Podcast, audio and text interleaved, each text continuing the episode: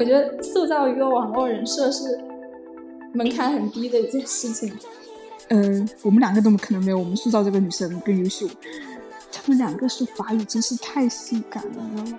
社交网络的头像选的好，你就已经在网恋当中成功了一半。爱情好丑陋啊，就是他拍出来的是很很残忍的那一面。欢迎收听播客节目《一切与艺术相关的》。今天我们聊的是二零一九年的法国电影《你觉得我是谁》。然后这部电影它主要是聚焦女性的中年危机，像是我们之前有看那个。天气预报员，尼古拉斯对尼古拉斯凯奇的天气预报员，那个是聚焦男性中年危机，女性在中年碰到了丈夫出轨，作为两个小孩的妈妈，欲望去做平衡这些议题上面做出一些讨论。这部片呢是由朱丽叶·比诺斯出演的，然后她在里面演的是一位五十岁的礼仪教师，她叫克莱尔。她的丈夫呢，出轨了一个比她年轻很多很多岁的一个情人，所以她后面就跟她丈夫离婚了。可能是因为报复心理，也可能是因为什么其他原因，她也找了一个比自己年轻很多岁的男友。但是呢，嗯，她在这个男友身上却得不到很多安全感。虽然这个能在生理上给她极大满足，但是她总觉得这个年轻的小男友会爱上你就是跟她一样年轻的女人。后来呢，他就准备去，呃，去试见他，试见他网络他的情人。于是他在，但是呢，没想到他那个男朋友，就是他那个假冒身份去关注他男朋友，他男朋友没有加他。于是他就，就去加了这个她男朋友的朋友。这个朋友呢叫艾利克，嗯，他就先点给艾利克的照片点了赞。然后没想到艾利克呢回了他，他们两个一来二去就这样认识了。于是就慢慢的、慢慢的相处之中呢，艾利克和这个克莱尔呢开始了一段网络情缘。但是克莱尔并没有把自己的真实身份和年龄呢告诉给这个艾利克，他虚构了一个身份，一个漂亮的金发又年轻的女孩子。这段网络网络感情呢给了克莱尔。极大满足感，但是就是随着情感的慢慢发展，这个艾利克呢就想说，就是要不就面基吧。但是克莱尔不敢，因为他网络聊天，整段网络情缘都是他虚构出另一个人来跟他的，就是他们见面就等于见光死。这个艾利克呢就说他要去旅行，然后他跟，然后他决定去那个克莱尔的城市，克莱尔就去见他，没想到。他就站远远地方看艾利克，但艾利克目光呢却未在他身上停留半分。他们两个就这样子，嗯，错过了彼此。后来克莱尔的心理医生换了，然后这这故事开始，也就是他跟他那个新的心理医生讲述他这个故事。他把这个，呃，他把他和艾利克的故事呢写成了一部小说，然后把这个小说给他的心理医生看。但是这个小说里的故事呢，却和克莱尔现实经历的故事不一样。克莱尔呢，嗯，以自己的身份呢，走到了失魂落魄的艾利克的面前，然后，嗯，互相介绍介绍给大家认识之后呢，他就说邀请他为自己的小说拍照。就这样，嗯，在小说里，克莱尔走进了失魂落魄的。艾利克的身身边，然后艾利克呢也慢慢的被这个有富有魅力、富有经验的嗯教师给吸引，他们两个就开始了爱情。但后来就是有一次，这个艾利克呢就发现了，原来他之前在网上聊天的克拉拉就是他现在这个女这个女朋友克莱尔，他觉得自己受欺骗、受背叛，于是他就去找克莱尔对峙。克莱尔呢无法解释这个事情，他就只一片后退。结果在街道上呢被突如而突如而来的汽车给撞死了。这就是小说的结局。后来这个心理医生呢就带着这个小说，然后就去找到了克莱尔的前男友。然后鲁多其实哦不对，我前面忘记讲一点了，就是这个克莱尔写这部小说是因为他知道。艾利克死了，就是鲁多告诉他艾利克死掉了，所以他心灰意冷，就写了这部小说出来。但后面就是揭晓真相，就是其实艾利克并没有死，嗯，是鲁多知道了这个克莱尔的所作所为之后呢，为了报复他才编出这个谎言的。其实艾利克已经在开始一段新的恋情，并且已经结婚了。这个克莱尔呢，也知道了事情的真相，但是呢，他已经似乎已经释怀了。他不像以前面那么焦虑，因为他觉得。他需要一种存在的感觉，一种有人被爱、有人在乎的感觉。但是现在已经不在乎这件事情了。嗯，他走向了，嗯，他拿出了他的手机，又以克拉拉的身份呢，重新打电话给鲁多。这个故事也就在这里结束了。是他前男友鲁多可以认出克莱尔的声音，那为什么 Alex 不能？认出克莱尔和克拉拉是一个声音呢？在这个故事里面，克莱尔这个人，就他以自己的身份是没有跟艾利克见见过面、说过话的。但是小说里面的那个版本，他们不是两个人有交流？那是小说，就是我就没有多想，我就觉得小说里面版本，所以我就没有在乎这个事情。小说里的故事，哎，不过说实话，就是人正常说话声音跟电话里的声音是不一样的。但是鲁多就可以认出，这鲁多跟跟跟他女朋友打过电话吧？克莱尔呃借用的这个克拉拉的这个假身份的真人其实是他的侄女，然后他的侄女嗯是由克莱尔像亲生女儿一样抚养长大的，但是在他的侄女克拉拉就出轨了她的丈夫。哎，我该怎么说呢？我想推荐这部电影，是因为我们之前聊到那个。法国电影嘛，然后我就刚刚想讲，我之前也听说过。你看，就是本来因为我是在网上看的，本来我就快睡着了，因为前面就是蛮蛮有点，我觉得有点温吞，嗯，对有点温吞，就看着有点困。但是后面有那个反转，确实让我有点就是反转，反转再反转，看到最后我都觉得有点有点吓人。我以为克莱尔已经就就是已经开始决定开始新的生活，没想到他。可能还要再去，不知道是不是要去破坏，嗯，鲁多的新生活，不是这个艾利克的生活。我也是，其实我可能好几天之前我就看完了，但我一直就在拖延，我就一直在想怎么聊，然后甚至我都想跟你说，要不我们就直接跳过换下一步了，因为看的时候呢，就觉得爱情好丑陋啊，就是他拍出来的是很很残忍的那一面，尤其是。你们可以看到克莱尔那么那么享受这段爱情的过程中，每一个和他就是嗯产生爱情的那个男性都比他更早的下头。就是男人即使是在热恋期，也会比女性更加清醒。即使他比这个女性年轻二十多岁，少了二十多年的人生阅历的情况下，他还是那么清醒的，令人感到恐怖。还有就是因为。克莱尔这个角色，他和我们呃这两年哈国内很流行的那种呃大女主剧，就是四十岁的姐姐那种，嗯，可以婉转职场，然后在爱情里面也游游刃有余，然后亲情友情都处理的非常好。克莱尔和我们塑造的这种很不真实的大女主的角色是完全背道而驰的。你可以看到她，嗯，甚至是。被离婚啊，然后还有这些事情伤到，然后有很多缺陷的一个非常不完美的一个女性角色，即使她可能呃是知名大学的学者教授，但是她依旧会说出“死去我无所谓”，可是我害怕被抛弃这种话来，就和她的身份就看起来是非常的不不统一的这种，但是仔细想想是很真实的。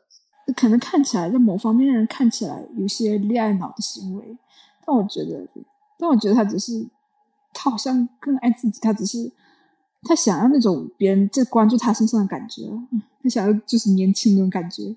我倒觉得他的侄女是一个蛮重要，虽然说他侄女在面，嗯，就是以一个蛮片面的形象出现的，但是对他，我觉倒觉得对他整个人的那个整部影片对他这个人的影响都蛮大的。然后我看这个片子，我还学到一个新词叫 catfish，就是说，我我觉得应该就是可以理解成我们这边什么网骗嘛，就是它是描述这个去引诱某人进入一段关系，然后并且是通过一个虚幻的网络形象，我觉得就是网骗吧。还有就是觉得，嗯，社交网络的头像。选的好，你就已经在网恋当中成功了一半。是，确实是这样子。他就是，我觉得头像可能就是一个塑造网络人设成功的关键步骤。那我可以说一些事情，就是，嗯，有一天我和我的同学就觉得很无聊，然后，嗯，我们去玩那个叫 Soul 的软件，对吧？就是一个交友平台，然后用性来交友的。嗯，如何去让自己，嗯。包装你自己那些，然后我们就包真的去包装了一个人物形象。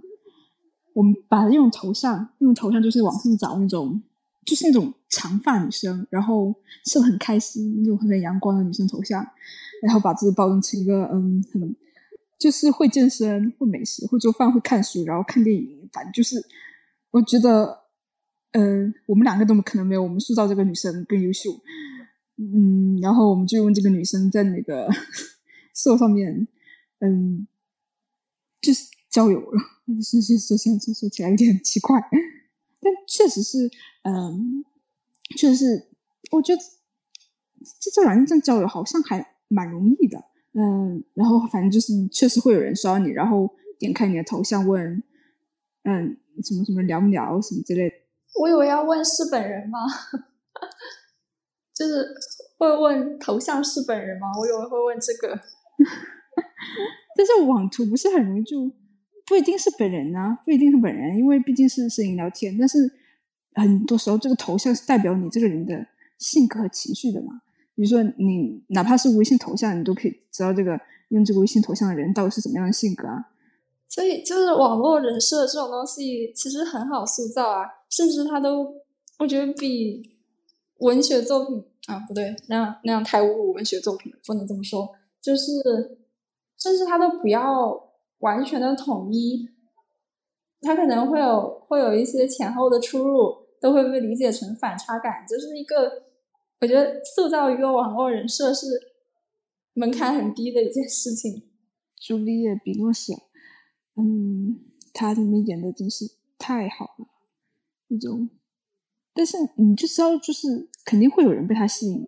一个又富有魅力的一个又知识知性的一个女性形象，但是又，但是又在爱情里面对自己的生活、对爱情那么义无反顾。我觉得这两种非常矛盾的东西，在他身上非常好演绎的非常好。好像其实好像就是这种嗯，艺术家，然后这种高级知识分子，他们就会很喜欢一些抽象的概念。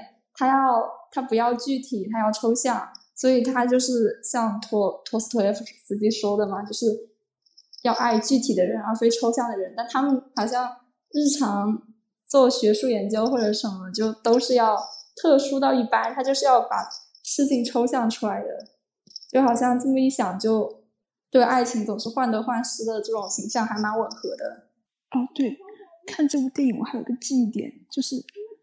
他们两个说法语真是太性感了，你知道吗？他们用电话聊天那样，特别是那个艾利克，他们说法语的时候怎么会这么好听？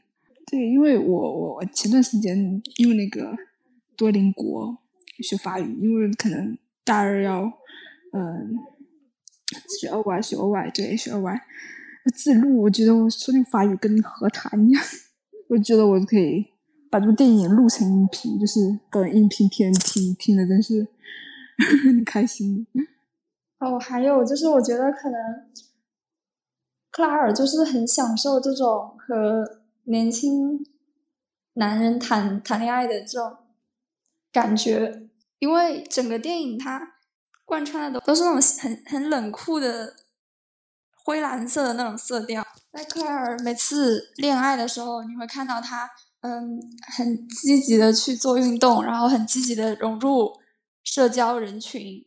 那个时候呢，画面又是变得比较鲜明、鲜明亮的那种画风。好像就是恋爱会让他年轻二十岁。嗯，这边比如说就是，我感觉很多镜头拍到他恋爱时画面，就感觉像个小女孩一样。恋爱的时候就因为好像都是拍比较远的，就不会贴凑近去去拍他的皱纹啊什么，就感觉好像恋爱让他年轻之后脸上的皱纹什么就都消失了。我觉得就是精神状态吧，整个神采奕奕那个人那个精神状态是哪一对？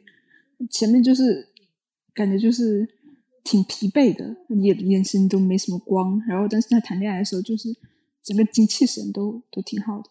而且里面就是他有一次在出租车上和鲁多两个人，嗯，也有聊天。然后鲁多就问他说：“那你会怎么向你的孩子介绍我呢？我跟你的孩子差不多大。”嗯，就转到那个克莱尔的内心，他就说：“老夫少妻这个组合会比，就是意思就是说，老夫少妻这个组合会比年长的女性和年轻男性这样组合谈恋爱少受到很多的舆论压力嘛。”我。我但是我觉得在现实中，我遇到这种情况的话，我会觉得我很佩服她，我会佩服这个女孩女人，这就是像我很佩服萧亚轩一样。还有一点就是 Alex 在结尾的时候，就是即使 他连续经历了两段 失败的爱恋之后，他也可以迅速的结婚生子，我觉得这点也是蛮。蛮真实，蛮无奈的。就他这木棒做到做的好好，更新的好快。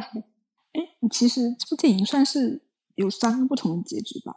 第一个结局就是，嗯嗯，那个克莱尔和这个艾里克错过了。然后第二个结局是小说的结局，然后克莱尔勇敢往上前，他们相遇之后，但结果还是以克莱尔的死的为悲剧结尾。第三个结局就是电影的结尾。克莱尔呢，拿起电话重新以克拉拉身份的给艾里克打电话。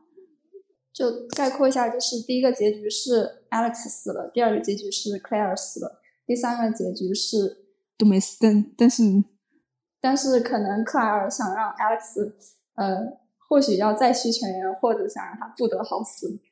还有一个可能就是比较老生常谈的问题，就是嗯，Alex 爱的到底是谁？爱的是？呃，谁的容颜，或者又是谁的灵魂？这个我也不太清楚。就是，嗯，我觉得这也是电影里面想展现的一个话题吧。他也没有一个明确的答案呢，就拿出来讨论，对他就只是嗯，开放题。就，比如说第一个，第一个就是，我觉得电影的三个结局是三个不同的答案嘛。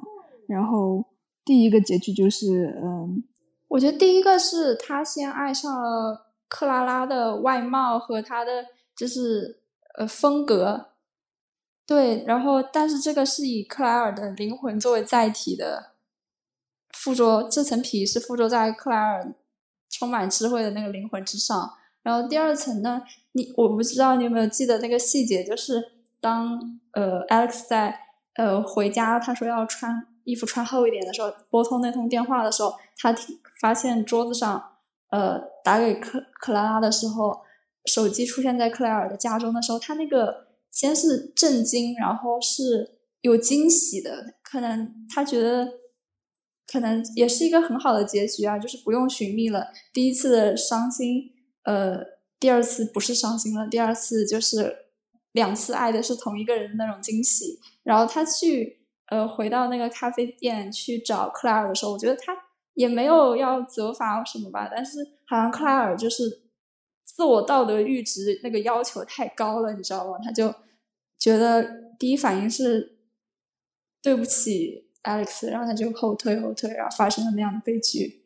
而且我觉得克莱尔把自己写死也是有那种自我的反思和愧疚在里面，而且好深啊！要以要以死亡来做剧斗，因为我觉得。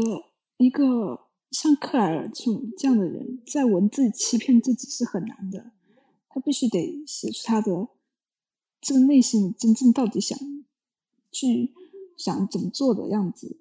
他宁愿自己去死掉。我自己也写过一些，写过一些，嗯，就是作品。但是怎么说，嗯，但我就觉得这个人物他必须得死，这个按这个故事发展，他必须得死，我不能牵制说，我我为了呃让这个人去完整起来，我就必须得制造一个 H E 的结局，就像那个托尔斯泰写安娜就一定要，嗯，对对对对对，不是对。他就写到一步步铺垫到高潮了，他已经逃出那个上层阶级，然后要和沃文斯基就是要私奔，他 最后就只能只能走向一个盛大的死亡的那种感觉。第三个，第三个，第三个就是故事言外发展，这个看克莱尔都怎么做了。克莱尔如果去去介入他们的家庭生活，那以为是。就是把第一个结局延伸嘛，然后如果只是就是说坦明一切真相的话，那就是第二个结局延伸了，就完全开放这个题目了。因为我觉得每一个故事里面，克莱尔在每段关系里面，他都不够爱自己，你知道吗？就是包括我们刚刚说书里面，他要把自己安排一个死亡的结局，然后每段关系里面，他都显得。他都显得那么的被动，然后也是我看的觉得特别痛苦的一个原因。他的每段关系里面都是被牵着走，就是都只能对对方的反应做出反应。前两段和丈夫和鲁多，他都是被抛弃，然后第三个是和 Alex，好像是被揭发这种感觉。不过最后还是就是主动一转攻势。关键最后也不知道，就看怎么理解吧。最后也不知道他打的电话要干嘛，你到底要干嘛？不同人不同的想法。嗯，其实我我觉得我可以从这部电影就是延伸一部我之前看的一部纪录片，因为那个 Catch Fish 它的中文名就是鲶鱼嘛。对，然后就是就是以前我们写作文有个故事，就是呃渔夫在那个。捕捞的鱼的那个一大船上，他会摆在那群鱼里放一只鲶鱼进去，是吧？好像是鲶鱼吧？啊，对，在沙丁一群沙丁鱼里头放一只鲶鱼，因为那个鲶鱼它是就是好像是会吃掉那沙丁鱼，然后还是有攻击性，所以那个沙丁鱼看到那个鲶鱼在那个那池水，他们就会一直活蹦乱跳的动来动去，然后那群鱼就会很新鲜，啊，就是有一有个东西去。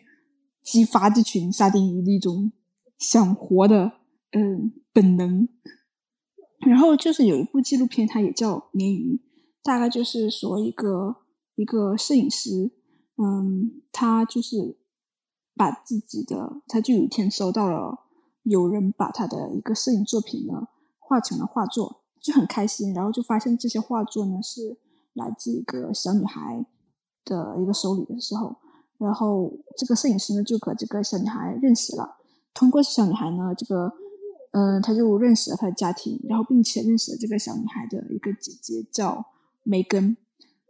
这个摄影师就跟这个小女孩姐姐，也就是梅根，就开始了一段网络情缘。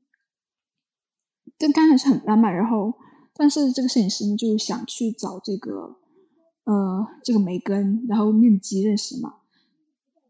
而他的朋友呢，就但是就是一个就决定把整件事情就以纪录片型拍下来，本来就想记录他好朋友恋爱、网络恋爱这过程，没想到逐渐的、逐渐就发现这个事情好像很不对劲。之后他们找到了这个梅根，但其实发现呢，这个梅根呢不是什么呃年轻的女孩，她的名字也不叫梅根，而是一个生活在农场的一个中年女人。她叫安吉拉，根本就没有什么，就根本没有什么妹妹，没有什么黄花花的妹妹，这一切一切都是她虚构的。这个安吉拉呢，她呢从小她就很喜欢画画，可是呢，她生活的这个地方没有人能欣赏她的才华。反正就是这个安吉拉，她有很多梦想，她她年轻时候非常有活力，非常有激情的一个女孩，但没办法，就是嗯，没有人去。重在是她这个人，也没有人在她的才华。最后，这个安吉拉呢，就嫁给了一个嗯老实的丈夫，过上了一些过上很平凡的、很平凡的柴米油盐酱醋茶的生活。他本来想把他这个梦想呢给他的女儿，那他女儿呢，其实嗯，对这个画画也不是很感兴趣。